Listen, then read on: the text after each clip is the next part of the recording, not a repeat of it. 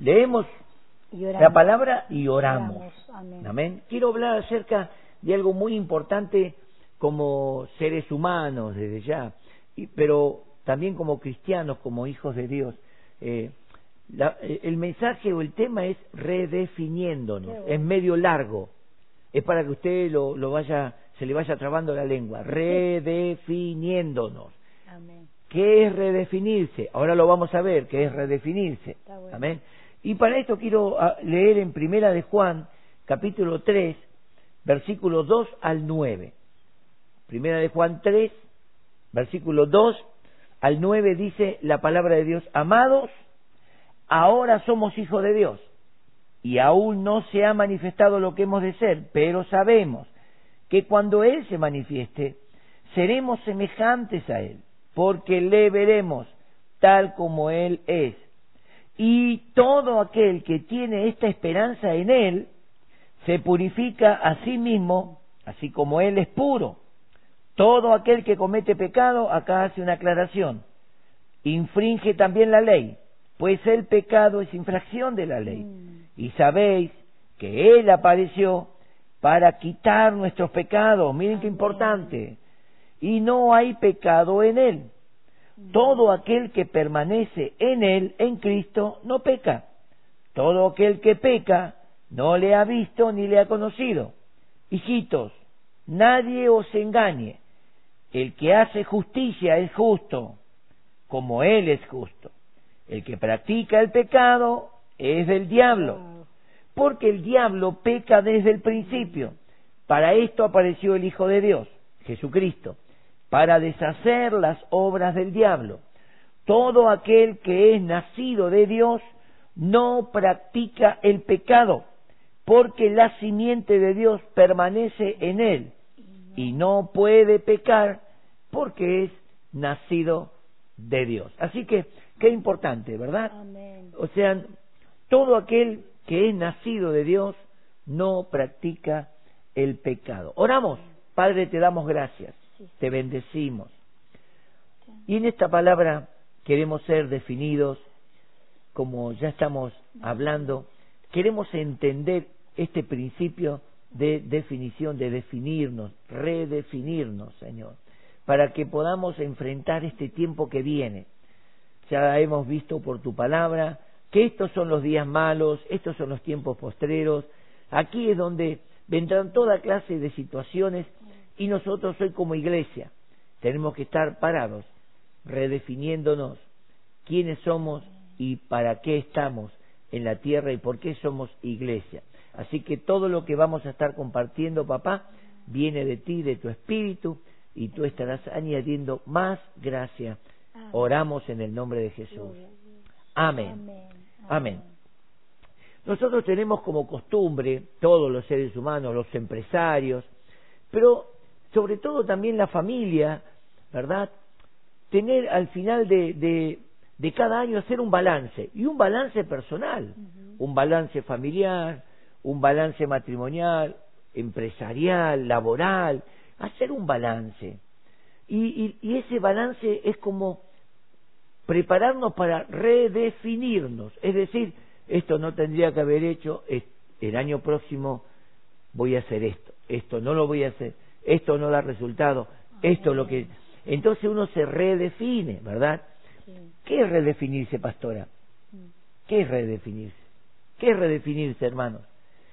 Es volver a remarcar y a sentar en uno quién es. Uno cuando se redefine vuelve a afirmar lo que es en realidad, lo que cree en realidad, lo que tiene en realidad.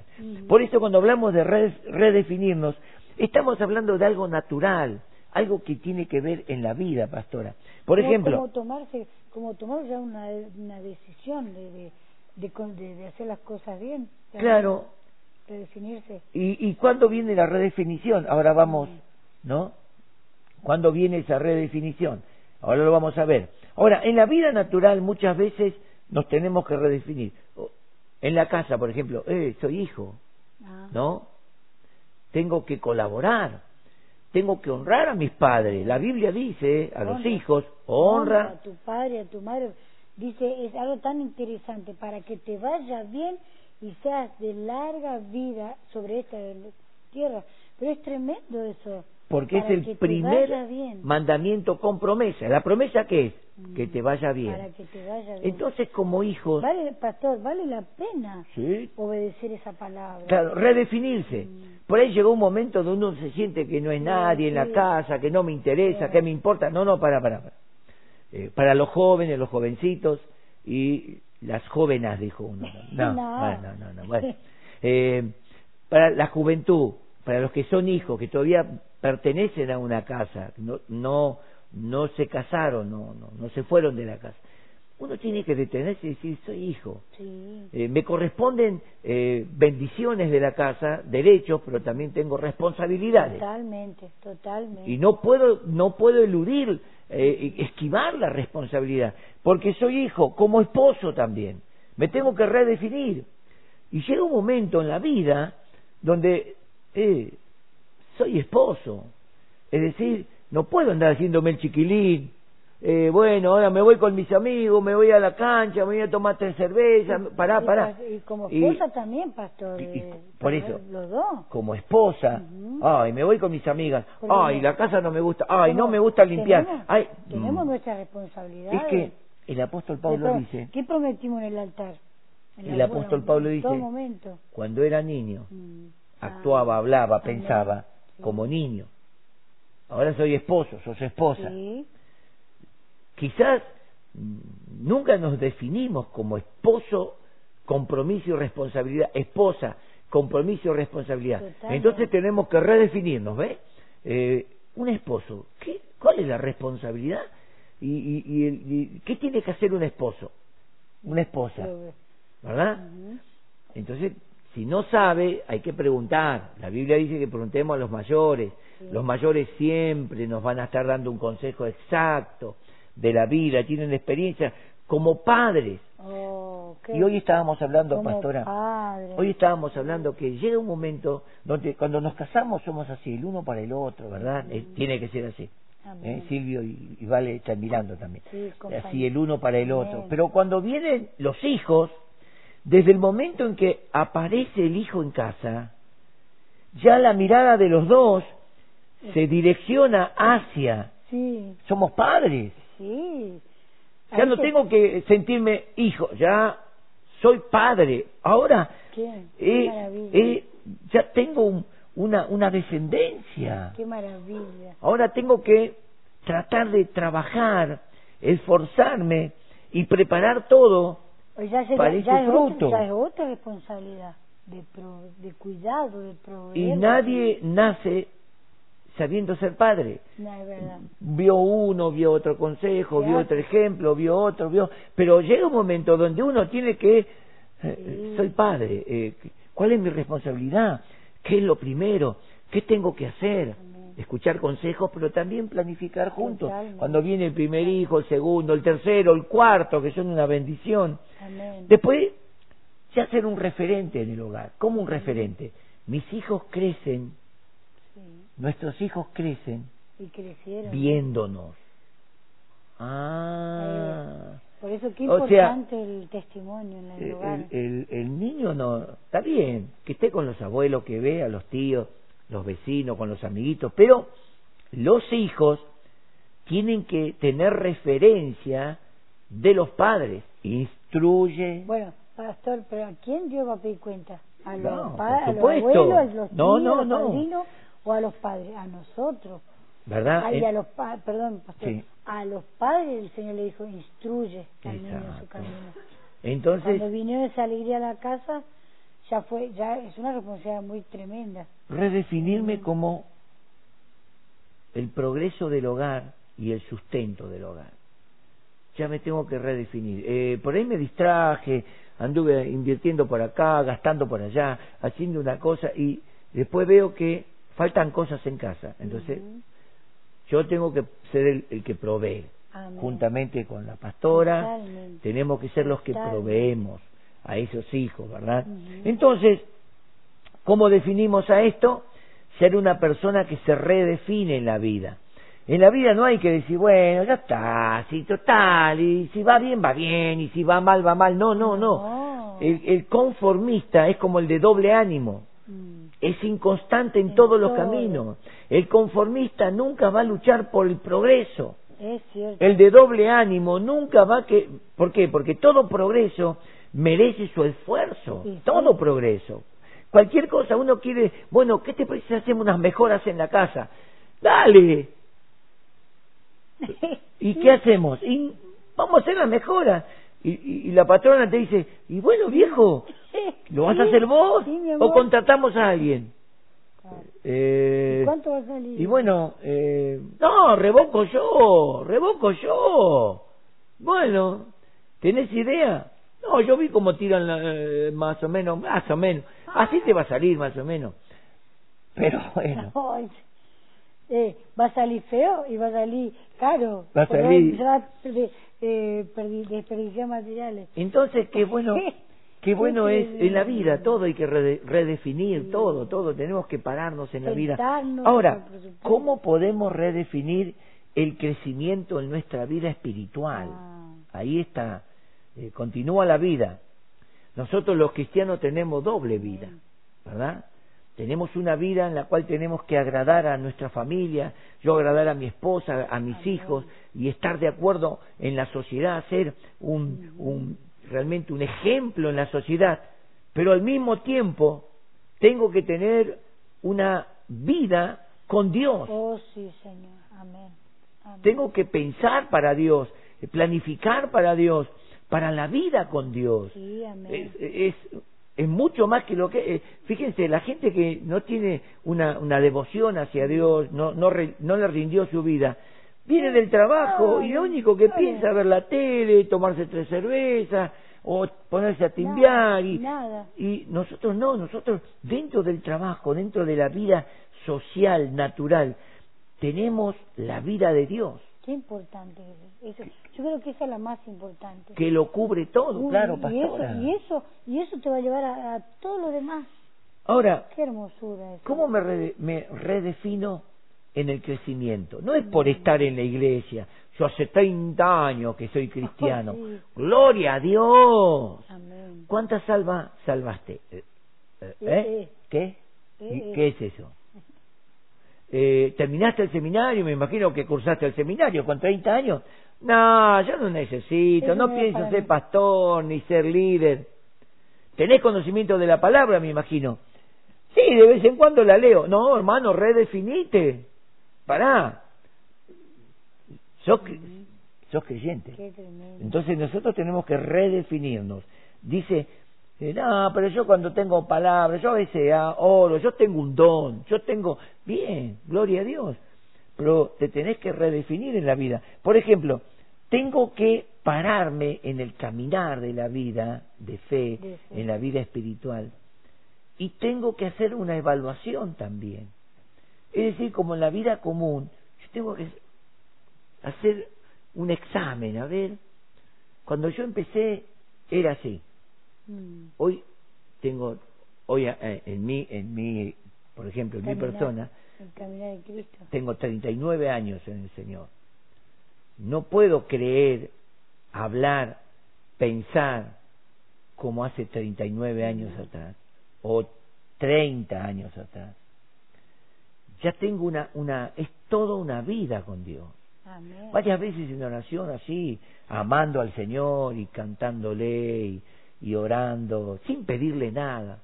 Le digo, Señor, voy para los 40 años contigo. Qué maravilla. Qué Y el número 40, acuérdense que hablé el día lunes, ¿qué significa el 40?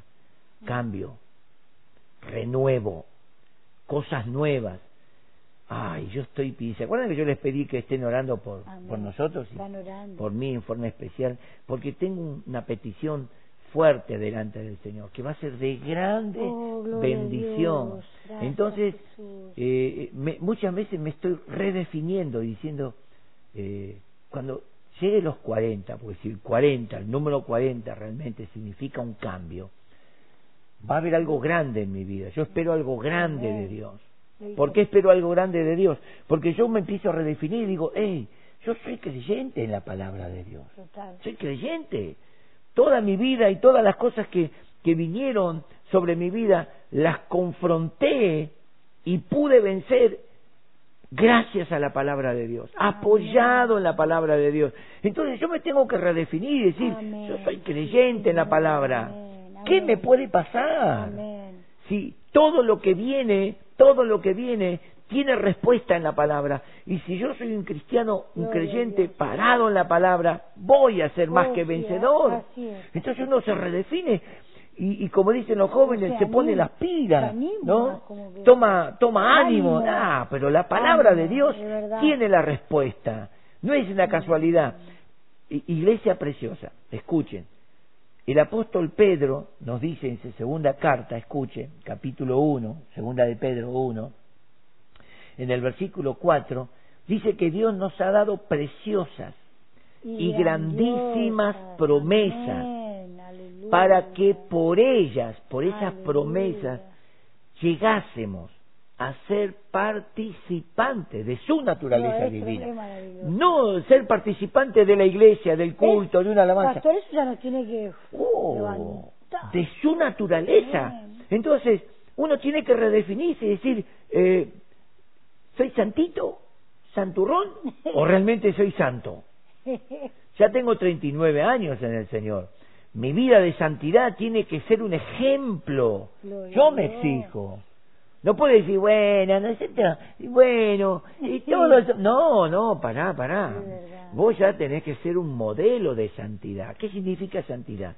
Estar separado del pecado del mundo. Ya uno tiene que estar separado, lejos del pecado del mundo. El pecado del mundo, todas esas cosas que el mundo practica por no conocer a Dios, ya ni se tienen que pensar. El apóstol Pablo dice en Efesios, capítulo 4, vergonzoso es lo que ellos hacen, Oh. aún en, en secreto, en las tinieblas, pero ustedes no son de las tinieblas, sino que son hijos de luz, andad Amén. como hijos de luz. Amén. Entonces uno se tiene que parar y decir, yo no puedo andar eh, tratando de santificarme. Bien, voy a seguir, pero ya tengo que tener una posición de santo Cambio, cambio. de separado del pecado, separado de la vanidad, de la ignorancia del mundo. En Efesios capítulo 4 también dice que, eh, capítulo 5, perdón, que muchos eh, están separados de Dios por la ignorancia que hay en ellos, por la dureza del corazón. Mm. Yo me, yo me pongo, eh, eh, iglesia, yo me redefino todo el tiempo y, me- y me digo muchas veces, Daniel, Daniel, como diciendo, mirá dónde estás, Daniel, mirá cuánto tiempo caminando. Entonces yo tengo que redefinirme. Soy maestro de la palabra, soy pastor, soy maestro de la palabra. Pero sobre todas esas cosas, que, que todo eso no es grande, galardón, ah, título. Todo eso me da una fortaleza espiritual.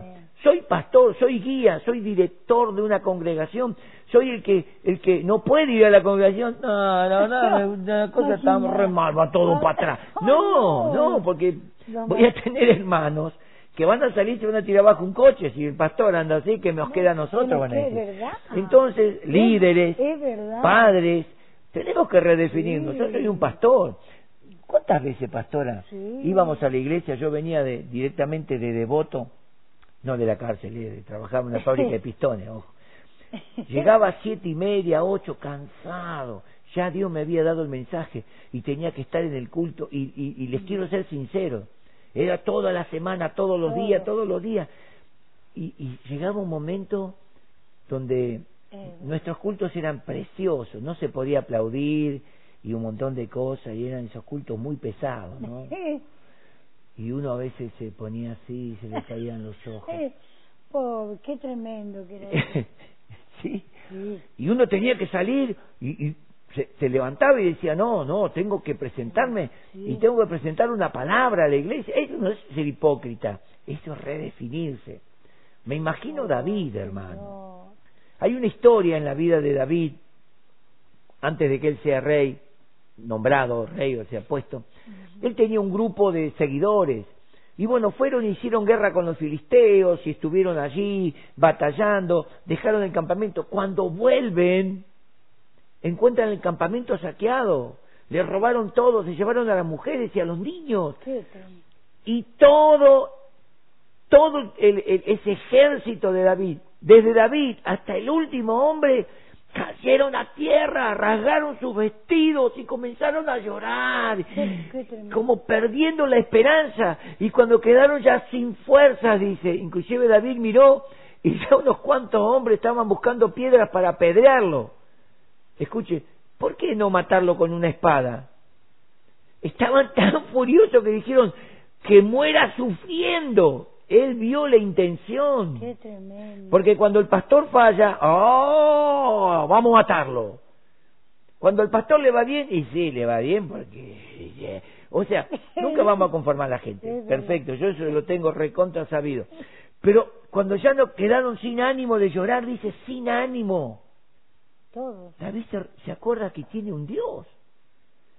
Y mira al sacerdote y le dice, ven, trae las piedras del Urim y consulta a Jehová, consultemos. Y ya la gente empezó a tirar las piedras como diciendo, bueno, cierto, escuche, ah, claro, si Dios está con nosotros, eh, eh, vamos a consultar. Y consultó Jehová, seguiremos a, esta, a estos ejércitos que nos robaron y Dios contesta y dice, los seguirás.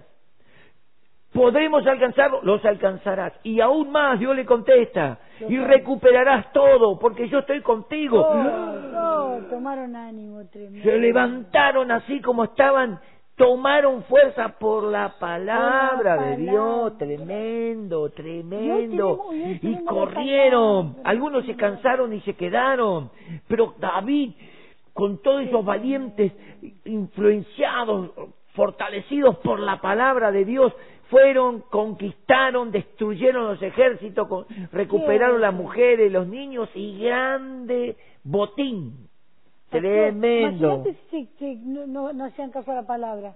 Imagínate, pastora, si se hubiesen quedado, ya está. Listo, ya Mundo cruel. Hay que levantarse. O lo que suelen hacer muchos cristianos, ¿dónde estaba Dios? ¿Dónde estaba Dios? Dios está en su trono. Sí. A veces cometemos chambonada porque no le consultamos. Oh, Pero siempre que venimos a Dios, aunque parezca que ya está todo perdido, y consultamos a Dios. Consultar el, el urín, ¿no? Esas piedras, no era adivinación, eran unas piedras por el cual el sacerdote tenía discernimiento para, para entender el mensaje que Dios transmitía. Y qué importante cuando consultamos a Dios. Hoy tenemos la palabra de Dios, la Biblia, para consultar a Dios. tenían, por eso iban a eso. Exacto. Hoy tenemos, cada casa tiene el celular. Era un sustituto de la palabra. Pero, qué importante es esto. Entonces, ellos se redefinieron. David dijo, un momento, imagínense David ahí todos con el último suspiro y David dice, epa, si yo soy rey Dios me ungió como rey. Aparte, Dios está con nosotros.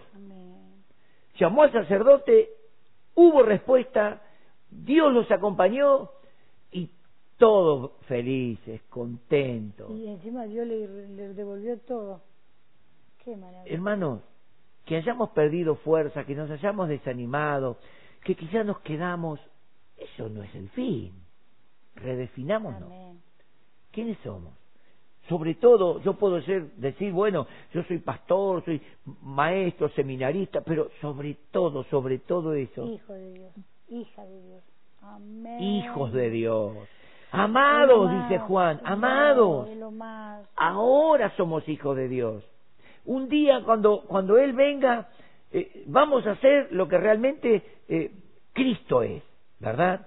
seremos semejantes a Él. Dice, aún no sabemos lo que seremos, pero sabemos que cuando Él se manifieste, seremos como Él. Pero ahora ya somos hijos. Ah, yo hasta estoy saltando en el asiento. Estoy, estoy entusiasmado. Somos hijos de Dios. No somos simples creyentes, evangelásticos, aleluyas que nos dicen. Somos hijos. la, la palabra de Dios dice en Romanos capítulo 8, versículo 17, y si hijos, también herederos de Dios. Tenemos herencia, pastor. Herederos de Dios El cielo. y coherederos con Cristo, si es que padecemos juntamente con Él, Tremendo. para que juntamente con Él seamos Tremendo. glorificados. Quiere Esta- decir, que esta palabra nos inyecte claro, redefinite ahí. Guau. Seguramente vos decís, ya está, el pastor dijo 18 meses, yo escuché, a mí me dijeron, sí, está bien, todo lo que pueda hacer. Sí, pero... Pero pensá, Mm. ¿qué sos vos? Un hijo, una hija de Dios. Amén. Los jovencitos, los niños. Somos hijos. Que dure tres años la cuarentena. No, asustar los hermanos. Se pusieron serios acá los que están del lado del sonido. No. Dijeron, tres años. Dios tiene todo. Dios. No sabemos cuánto tiempo, exacto. Sabemos, pero no queremos decir cuánto, ni lo queremos pensar. Pero párate ahí y decir, soy hijo de Dios. Pase lo que pase en este mundo. Amén. Dios está conmigo. Amén. Gloria Como a dijo. David, Dios está con nosotros. Gloria Vamos a consultar a Jehová. Dios dirá, y lo que Él diga, Aleluya, eso haremos. Y bueno, Dios Dios. dice así, mira, mira, escucha, escucha. El día domingo y el lunes, yo estuve hablando acerca de los apóstoles, la redefinición de los apóstoles, ¿verdad? Cuando ellos fueron amenazados de muerte, ¿se acuerdan? Sí. Bueno, vamos a leer en Hechos 4, 18 al 20. Ellos en el capítulo 3 del libro de los Hechos sanaron a un paralítico de nacimiento que estaba sentado en las escaleras a la puerta de la hermosa y, y- y el- paralítico fue sanado y se levantó y entró saltando, maravilla. gozándose y todo el pueblo ahí, eh, ¿qué es esto? Y Pedro dirige un mensaje poderosísimo, cinco mil personas se convierten, tremendo. A raíz del avivamiento, como dije el lunes, a raíz de eso vino la persecución. Inmediatamente, dice el Inmediatamente. capítulo 4. Los del Sanedrín, el sumo sacerdote, con la guardia del templo, vinieron sobre los, los sobre Pedro y Juan y los llevaron a la cárcel. Al otro día los sacan. Y acá dice algo. Dice, verso 18, y llamándolos, les intimaron que en ninguna manera hablasen ni enseñasen en el nombre de Jesús. Mire si sucede, mire ¿Le si? Si pasa eso ahora. Ojo con andar en la calle predicando. Ojo, Oh. ojo. Más Pedro y Juan respondieron diciéndole, juzgad si es justo delante de Dios obedecer a vosotros antes que a Dios, porque no podemos dejar de decir lo que hemos visto y oído. Sí. Ellos al lado del Señor, tres años y medio caminando, tiempo de gloria. Yo la otra vez, Cuando estuve predicando, no sé si prediqué para acá o prediqué para Puerta de Paz, no sé, creo que 62 mil, 62 mil horas de seminario intensivo, de lunes a lunes. Oh, No había feriado, no había franco. Se despertaban con Jesús y se dormían con Jesús. Tenían pesadillas, se despertaban Jesús ahí y Jesús enseñando. y enseñando, y enseñando. Y... Tres años y medio, saque la cuenta usted los horarios, que es 24-7, multiplique 24 horas por, por tres años y medio, y usted va a mirar y decir, estos, ellos dicen, nosotros no podemos, no podemos dejar de hablar. Todo lo que vimos al lado de Jesús, las maravillas que oímos de Jesús y de la gente. Los Entonces, claro, ahora juzguen ustedes, ¿qué tenemos que hacer? Ahora, iglesia, pensa, ponele que se levante la prohibición y que no se puede y que no se puede. ¿Qué vas a hacer vos con toda la palabra que recibiste en todo este tiempo de culto? ¿Qué hago yo con mis 39 años de cristiano? De cristiano, fuera de todo lo que uno pudo alcanzar en el Todo ministerio. el testimonio que tiene. claro, ¿qué le digo a mi familia? Mis hijos, mi esposa, ¿qué les digo? Mi, mi, mi yerno, mis nueras, mi, mi, mi nietita. Nieta. ¿Qué le digo? No, no, no, la- no, porque está prohibido, porque, eh, hermano, a mí me pueden prohibir comer, me pueden prohibir salir a la calle, me pueden prohibir muchas cosas, Pero, hablar de Jesús, vivir a Jesús, predicar a Jesús y morir por Jesús, no me lo puede prohibir nadie.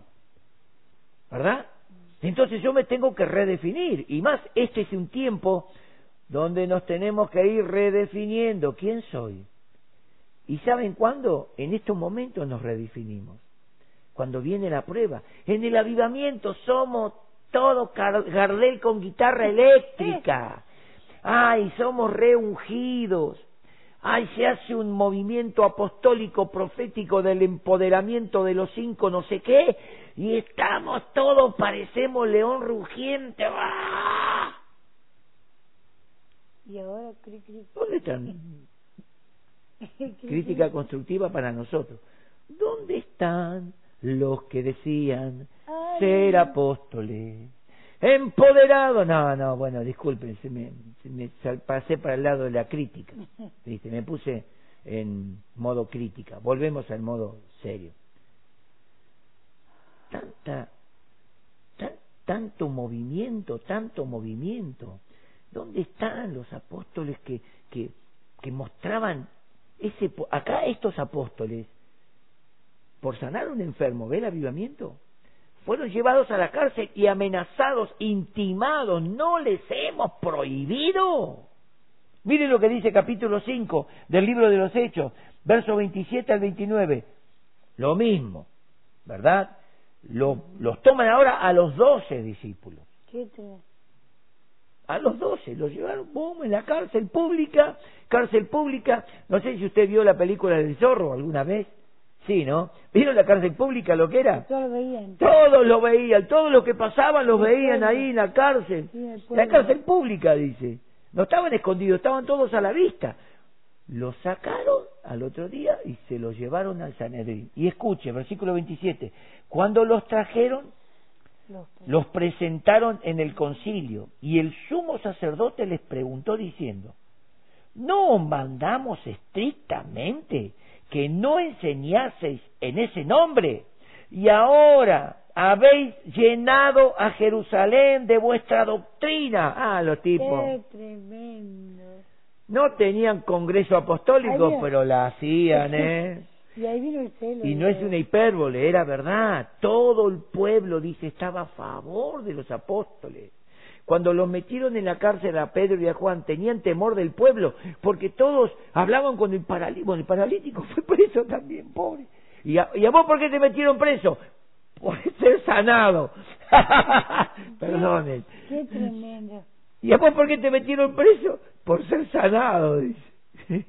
Está como el primo de ese familiar tuyo. Todos empezaron a correr porque estaban, estaban eh, rompiendo vidriera diciendo eso. Y él no, él estaba ahí en, la puerta de la casa. Y cuando viene la policía, todos salieron corriendo y él salió corriendo. Y él lo agarró a la policía. Y él dice, yo no hice nada, no estaba ¿Y por qué corría? Y porque todos salieron corriendo. no sigas a las multitudes. Seguía a Cristo, perdón. Entonces, y acá ellos le dicen, llenaron Jerusalén de vuestra doctrina y queréis echar sobre nosotros la sangre de ese hombre. Ahí se querían lavar las manos como diciendo, nosotros no lo matamos, fue Poncio Pilato. ¿ah? ¿Ve? Así es la religión. Respondiendo Pedro y los otros apóstoles dijeron, es necesario obedecer a Dios antes que a los hombres. Se terminó. Acá no hay mucho que hablar. Si usted sigue leyendo ese relato, léalo en su casa, capítulo 5. Ellos se envenenaron y quisieron matarlos ahí. Entonces, como dije el día lunes, creo que el día lunes fue, Dios permitió que estuviera Gamaliel, el maestro, un maestro a los pies de Gamaliel, estudió Paulo, se preparó, ¿no? Saulo. Y Gamaliel frenó toda esa estampida de, de gente feroz, ¿verdad? Dios tiene recursos, Dios sabe cómo librarnos, Dios sabe cómo librarnos. Ahora, el redefinirse nos hace fuertes para enfrentar lo que viene o lo que venga. Redefinirme, hoy vos tenés que pararte y decir, ¿quién soy yo? Parate enfrente del espejo, fuera de, de humanidad, decir, ¿quién soy para Dios? Soy su hijo, Entonces, si soy su hijo, si sos su hija, tenés que vivir como hijo de Dios. Mm. Claro, es una... Ya no, ya va más allá de echar fuera un demonio, sanar a un enfermo y predicar. Va más allá de un ejercicio, más allá de un, de un ministerio. Es una posición. Sí, amén. Posición de hijo. No tenés, es triste cuando escuchamos, pastor, una, un, hijo de Dios que está, parece siempre con ese espíritu mendigo de no tengo, no puedo. Eso qué triste que es, ¿no es cierto? De como que, como que no, no, no entendió, no entendió. que no entendió. Exactamente. No, entendió. que Dios es nuestro amoroso proveedor, nuestro... Es nuestro Padre. Es nuestro papá. A ver, ¿qué Padre de vosotros, digo yo, porque eso dijo Jesús, qué Padre de ustedes, si tiene la posibilidad de bendecir a su hijo o ayudarlo en cualquier situación, no lo va a hacer? Amén. ¿Cuánto? ¿Cuánto, más, vuestro Padre que está en los cielos? Oh, que sabe hará estas cosas, os dará, y aún el Espíritu Santo dice. Quiere decir que ahora uno tiene que redefinirse.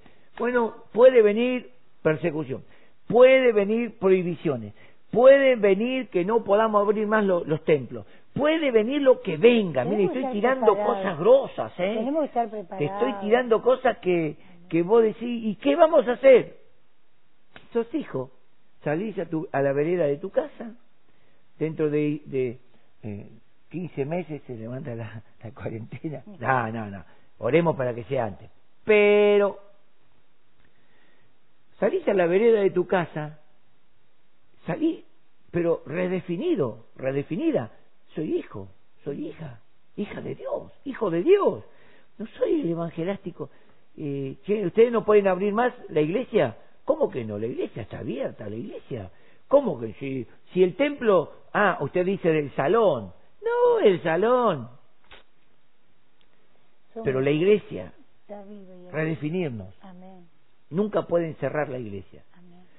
Imagínense si llegan a encerrar los 6 millones que somos en Argentina en una no vamos no no sé si van a entrar en la cárcel.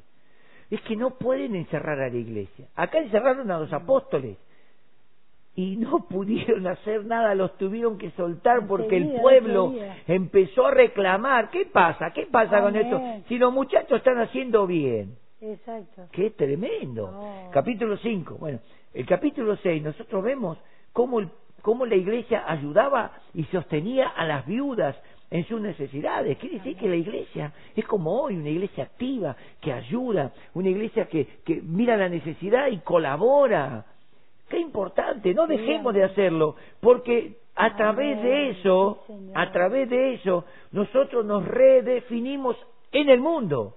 ¿Y por qué hacen eso? ¿Esto es de la municipalidad? No.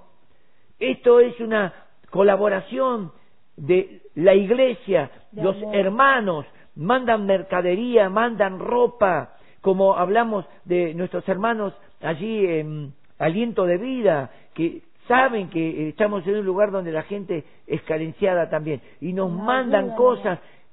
¿Quién lo hace? La iglesia.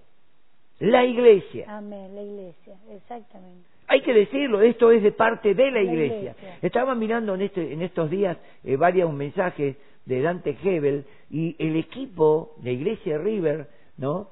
Que, que él está eh, coordinando, ayuda a distintos países, en distintos países colaboración de mercadería.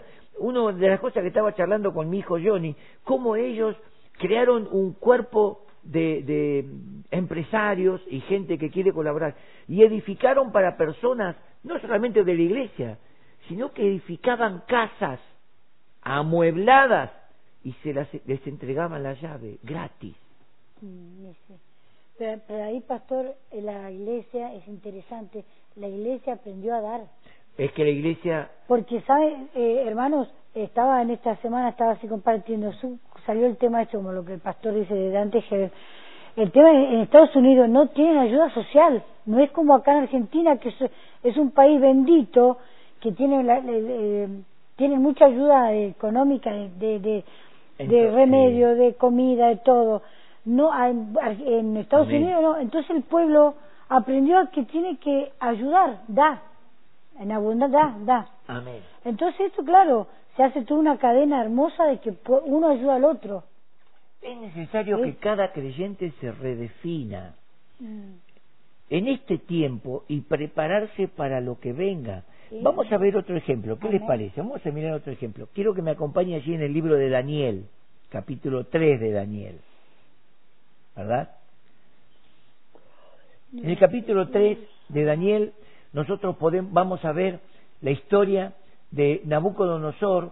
En el capítulo 2, Daniel le revela a Nabucodonosor qué significa el sueño que él tuvo, esa imagen eh, que él vio, ¿no? Con las distintas, distintos metales. Y Nabucodonosor en el capítulo 3 levanta una imagen, es, es una estatua esa, eh, qué sé yo, es lo que él vio lo, lo hizo edificar. Y él dijo así, lo estoy abreviando, ¿eh? él dijo, este es mi Dios, este es nuestra representación. Así que todos los habitantes de la tierra, al oír el, la- el- el sonido del arpa, de la bocina, de la zampoña, de la flauta, todos los instrumentos musicales, todos, donde quiera que estén, se postrarán y adorarán esta imagen porque yo la levanté. Y todos lo hacían. Qué tremendo. Pero resulta que había tres muchachos ahí. Sadrat, Mesach y Abednego, usted lo sabe, ¿no? Si no lo sabe, se lo estoy contando. Que no se arrodillaban, ni le adoraban, ni le cantaban nada. Entonces los sátrapas, los magos, los adivinos, odiosos, celosos, de, ¿no? Van y dicen, rey, escúchame, eh, hay una cosa, vos dijiste, diste una orden, ¿verdad? De que cuando suenen los instrumentos musicales, todos, todos tenemos que inclinarnos ante esa imagen y e- ese ídolo, ese Dios tuyo, ¿no? Y, y adorarlo y rendirle reverencia. Claro, por supuesto. ¿Y qué pasa con los que no, que no lo hacen? Tienen que morir. Bueno, ahí hay tres muchachos de los hebreos que vos los pusiste como gobernadores sobre las ciudades, ¿ves? Qué tremendo. ¿eh? Cuando Dios muestra a Daniel la revelación, Nabucodonosor exalta a Daniel y lo pone como gobernador. Pero Daniel tenía estos tres amigos y no se quedó con la gloria, sino que habló con Nabucodonosor y también estos tres amigos fueron establecidos sobre provincias como gobernadores. Estos gobernadores que tú pusiste no te obedecen. ¿Cómo? Oh, Entonces los mandó llamar Nabucodonosor. A ver, a ver si es verdad, a ver si estos muchachos. Dice el versículo 14 en adelante. Habló Nabucodonosor y les dijo: ¿Es verdad, Sadrach, Mesach y Abednego, que vosotros no, no honráis a mi Dios ni adoráis la estatua de oro que he levantado? Ahora pues, ¿estáis dispuestos para que al oír el sol de la bocina, la flauta, el tamboril, del arpa, salterio, la zampoña y de todo instrumento musical os postréis y adoréis la estatua que he hecho? Porque si no lo adorareis, en la misma hora seréis echados en medio de un horno de fuego ardiendo. Y escucha el desafío. ¿Y qué Dios será aquel que os libre de mis manos?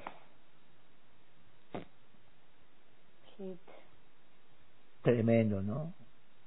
Imagínense, a ver, así que van a abrir la iglesia, así que van a predicar, así que va, a ver si lo van a hacer, porque nosotros, ¿y qué Dios? Hermano, Qué a mí me, a mí me gusta estos tipos, estos tipos me gustan. Son ¿cómo de oro, no cómo son de fierro. eh? ¿Cómo se Son de oro. Sadrat, Mesach y Abednego respondieron al rey Nabucodonosor diciendo, no es necesario que te respondamos sobre este asunto, rey. Es como diciendo, ya la tenés clara, rey. ¿Quién te reveló el sueño? ¿Quién, eh, no se lo dice, no dice así, pero no es necesario que hablemos, madrecita, ser ignorante, no sabés quién es nuestro Dios. Mm. He aquí nuestro Dios a quien servimos puede librarnos Ah. ahora del horno de, ardiendo y de tu mano, oh rey, nos librará. Y si, y si no, sepas, oh rey, que no serviremos a tus dioses ni tampoco adoraremos la estatua que has levantado. levantado. Qué seguridad que tenían. Estaban redefinidos los tipos, dicen, lo trajeron, lo trajeron delante del rey, ahora, imagínense, los traen ahora por no adorar, lo, ahora van a ver, ahora van a ver la ira del rey, ahora van a ver, ahora. Y los tipos vinieron tranquilos como agua estanque. Y el rey alterado. Y como ellos le contestaron eso, siga leyendo la historia en su casa, el tipo se envenenó y mandó encender el horno siete veces más. Y el fuego salía, daba lenguatazos de fuego para afuera. Casi reventaba el horno. Y mandó atar a esos muchachos con sus turbantes, con sus ropas, los ataron y los tiraron, y los mismos hombres fuertes que tiraron a esos muchachos, el fuego salió y los quemó ahí. Y estos tres muchachos cayeron atados al horno de fuego. Y enseguida Nabucodonosor se levanta espantado. Y todos le preguntan, ¿qué te pasa, Nabu? Eh, ¿No echaron tres? ¿Sí? ¿Y atados? ¿Sí? ¿Y cómo veo cuatro que andan sueltos, caminando entre las llamas? Y el cuarto es semejante al Hijo de los dioses. Aleluya, ahí estaba Jesús. Ah, lo, reconoció. No lo reconoció a Jesús. Reconoció una entidad. Algo poderoso. Reconoció a Dios. Gracias, Jesús. Ellos dijeron, el Dios que nosotros servimos. Ellos estaban redefinidos. Nos librará. De tu mano y del horno. Y si no lo hace, oh. igual no vamos a rendir reverencia a esa vanidad. Qué lindo, hermanos. Estas son historias que las tenemos que leer y decir, yo quiero ser así. Yo quiero ser como, quiero ser como esa, tener lo que tenían estas personas, ¿verdad? Qué bueno es estar seguros de quién, somos. Juan dice en su carta, amados, a ver, hago una pregunta, quiero que me contesten. A ver, hermano, ¿qué somos nosotros? ¿Quiénes somos? Hija. A ver, pastora, vos contesta por ello. Hija de Dios. ¿Yo qué soy? Hijo de Dios. ¿Ellos qué son? Hijo de Dios, porque creyeron. Amados. Amén. Aleluya. Ahora somos hijos de Dios. Hijos de Dios. Aleluya. Y perdónenme esta exageración, ¿no? Cuando Cristo venga a buscar su iglesia y dejemos este cuerpo limitado a todo, y, y, nuestro cuerpo sea transformado a la gloria de Jesús y atravesemos pared de techo todo y volemos iglesia vamos a volar vamos a volar. Qué maravilla. Vamos a ser como él vamos a ir ascendiendo a los cielos y vamos a estar mirando cómo la tierra se aleja es tremendo nunca lo pensaron verdad yo soy un poquito fantasioso en eso, ¿no? fantasioso o muy eh, eh, ¿cómo imaginativo. claro. Ir subiendo millones, millones. Oh, no cientos, cientos, millones de cristianos. mis padres, mis abuelos, mis tíos que ya fallecieron, primos, hermanos en Cristo, pastores, millones y millones subiendo es tremendo. Eso va a ser maravilloso. Y las trompetas sonando, porque dice con voz de trompeta.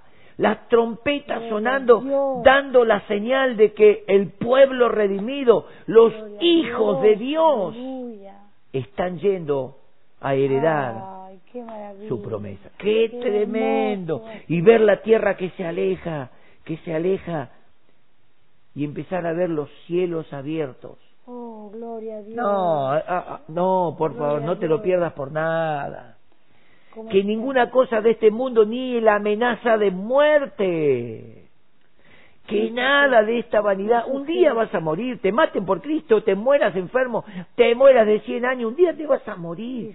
Pero no te pierdas el, el privilegio oh, de un día caminar en los cielos y que te digan, charlando así, aunque vamos a tener el conocimiento de Cristo, cada uno vamos a conocernos como, como somos, ¿verdad? Qué esperanza, pastor. Tremendo. Y que, y que podamos hablar y decir, a mí me mataron por el Señor, jamás me callé, me torturaron, eh, pero qué gozo poder decir, yo di mi vida por el Señor. Oh. Qué tremendo, hermano. Eso va a ser una corona, va a ser una coronación. Gracias. Poder decir, Ser fiel hasta la muerte, ser fiel hasta que el Señor nos venga a buscar. y yo, yo, ve, ve, vamos a redefinirnos. ¿Qué va a pasar si no morimos por Cristo? ¿Qué va a pasar? Ah, gloria, más gloria, más gloria y eternidad y recompensa y alabanza de la boca de Dios. Dios mismo nos va a alabar. Dios mismo nos va a alabar. Benditos de mi Padre, entrad y heredad el reino de Dios. ¡Qué tremendo! Ah, no me lo pienso perder. Agradezco a Dios de haberme alcanzado con el Evangelio Amén. hace 39 Gracias, años atrás. Y estoy abrigando esta esperanza y cada vez, cada vez la siento más cerca, la esperanza. Está, ya parece como que en cualquier momento siento el sonar de trompeta y ¡fu! nos fuimos con él. Papá. Qué maravilloso. Gracias, Señor. Por eso, qué lindo es. Como hijos de Dios, tenemos que descansar en la promesa de que pase lo que pase, papá está al control de todo. Sí. Esto- estos tres muchachos estaban, pero estaban tan seguros. Yo pregunto, ¿estamos seguros de que Dios, Dios va a intervenir? Ellos dijeron, y aunque Dios no nos libre, como diciendo, no es única opción. La No segunda vamos- opción, No, no vamos a adorar. aunque no nos libre, igual. Vamos a permanecer porque ya estamos redefinidos. Gracias, Jesús. Gracias, Señor. Amén. El lunes cerré el mensaje con el relato de Lucas 22, 31 al 32. ¿Se acuerdan? ¿Cuántos se acuerdan? Ahí hay uno que levantó la mano. ¿Qué habla Jesús? Lo llama Pedro y le dice, Simón, Simón, Satanás os ha pedido Oh, para zarandear. para zarandearos como al trigo. Pero yo he orado por ti. Para que después de la zaranda, Mm. después de la zaranda, no dijo para que no pase la zaranda, para que tu fe no falte, para que estés redefinido en medio de la zaranda, en medio de la persecución, en medio de lo que sea, y cuando vuelvas, confirma a tus hermanos. Qué tremendo. En Juan 16, 33, ya voy terminando, hermanos. Jesús dijo, estas cosas os he hablado para que en mí tengáis paz. En el mundo tendréis aflicción. la paz de Jesús, qué hermoso. O sea que esto que yo te estoy hablando, lo está hablando Jesús. Pero para que tengamos paz. Él dijo, no es que yo eh, soy, no soy eh, consciente, dijo Jesús. En el mundo tendréis Ya nos aflicción. avisó que vamos a tener aflicción. Jesús dijo así, si al Hijo del Hombre aborrecen, a vosotros también, También, aborrecen. Si a mí me persiguen, a ustedes también, si a mí me van a matar. Mm. Entonces, no podemos decir, "Sí, está bravo, la- está bravo el tema. ¿eh? No se estará equivocando el pastor. No, no, no. Es la palabra. Confiar, yo he vencido al mundo. Yo he vencido al mundo. Decir que Dios es nuestro Padre es lo máximo, hermano. Oh, tiene cuidado. Si un papá cuida y una mamá a su hijo, ¿cuánto más Decir- Padre? Decir Dios es mi Padre. Oh, qué hermosura. No es decir, soy hijo del empresario, de uno de los grandes empresarios de, de Argentina. Es mucho, es Mucho más. Dios es mi Padre y yo soy heredero de Dios. Soy heredero de todas las cosas. Soy heredero del mundo. Amén. Yo sé que si papá me tiene, tiene que permitir una prueba sobre mi vida, va a ser para que yo afirme mi, mi, mi posición. Va a ser como para que yo le muestre a Dios si realmente le creo o no. Si estoy, estoy dispuesto a pasar como estos sí, muchachos la prueba. Pero yo sé que Él me va a librar de todo. Amén. Amén. Entonces, ¿qué bueno la palabra. Eh, estos muchachos la pasaron mal, pero después, cuando salieron del horno, porque Nabucodonosor los mandó a llamar, cuando salieron del horno, Uy, lo. Nabucodonosor alabó y exaltó a Dios y dijo, quede escrito a todos los habitantes debajo del cielo, que todo aquel que hable mal o maldiga al Dios de Sadrach, Mesach y Abednego muera y su casa se eche un basural. Mire, Qué el tipo se redefinió también. Cambió un giro. Dijo, si el Dios de ellos, si el Dios de estos muchachos los libró del horno, ¡ah! Es Dios sobre todas las cosas. Un tipo que estaba re loco, odioso, después los pone en la mejor posición. No, hermano, es el mismo Dios, es el mismo Padre. Ese es mi Dios. ¿Qué, ¿De qué puedo A- temer que pueda hacerme él, el A él, pastor, le servimos. A este Dios le servimos. No, es tremendo. Yo leo cambió, estas historias y a veces me aleluya, emociono y digo, aleluya. tremendo, tremendo. Gracias. Entender, ser conscientes de lo que somos, hermano. Que hoy también puede revertir de una manera tremenda si le, le creemos y oramos y declaramos como hijos. ¿no? Amén. Qué hermoso que es. Qué Re- hermoso que es servir a Dios. Redefinirnos. Yo Qué quiero que cierres tus ojos ahí. Qué tremendo. Y vamos a tener un-. Uno, un minuto de, de silencio, meditando, Señor. pensando, redefiniéndonos. Somos hijos de Dios. Fuera de todo actividad, cargo o nombramientos que pueda tener, soy hijo, soy hija de Dios. tú, Señor, amado. Y en este pensar que cuando Cristo venga, va a haber un cambio sobrenatural, inimaginable. Algo que nos va a asombrar, algo que aunque lo pensemos, aunque pensemos maravillas, es pequeño. Nuestra imaginación es chica al lado. De lo glorioso y majestuoso Oh, que tiene nuestro Glorioso, papá preparado para nosotros en los cielos. Es, es algo que no, no se puede expresar en palabras. Papá.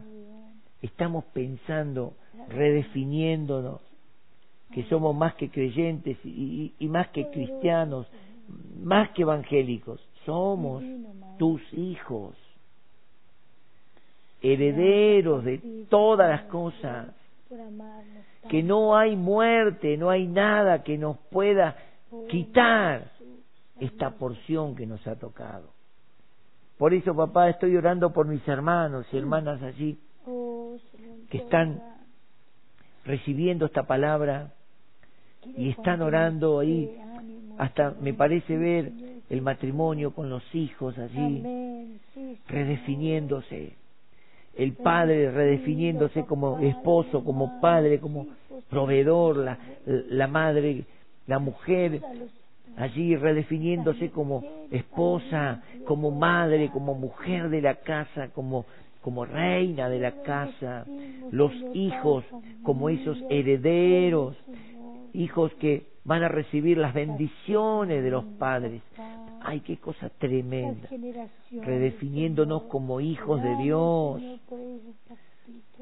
que podamos en este momento rendir más todavía, rendirnos más. Señor, hemos hablado, hemos hablado en las reuniones pasadas de poder tener tiempo de oración y en ese tiempo de oración pedirte, Padre, dame de nuevo, danos de nuevo valor para hablar y valor para enfrentar las situaciones. Gracias, papá. Y hoy, papá, no- este nos estamos redefiniendo. Son hermosos los pensamientos que vienen a mi mente como hijo de Dios, como hijo de Dios, heredero, coheredero con Cristo. Lo que Cristo fue en la tierra. Nosotros podemos llegar a hacerlo. Él nos dio su Espíritu Santo, que es el que nos da todas esas capacidades y sobre todas las cosas nos define como hijos. Gracias, papá. Yo bendigo a cada uno que ha recibido esta palabra, no volverá vacía. Y quiero que te prepares para redefinirte en el momento, como dice Efesios capítulo 6, versículo 12, habiendo acabado todo, estar firmes en el día malo. Estar firmes, habiendo acabado todo, estar firmes, redefinidos. Te damos gracias, papá, te bendecimos. En el nombre de Jesús declaramos bendición sobreabundante, sanidad, milagros. Yo sé que mientras estaba predicando la palabra se estaban redefiniendo, diciendo, pero yo soy hijo de Dios, hija de Dios, pero yo tengo el milagro, por la llaga de Cristo estoy sano, tengo el, el Espíritu Santo, tengo poder de parte de Dios. Gloria a tu nombre, Señor. Yo los bendigo por todo esto, en el nombre de Jesús. Amén. Amén. Gloria a Dios.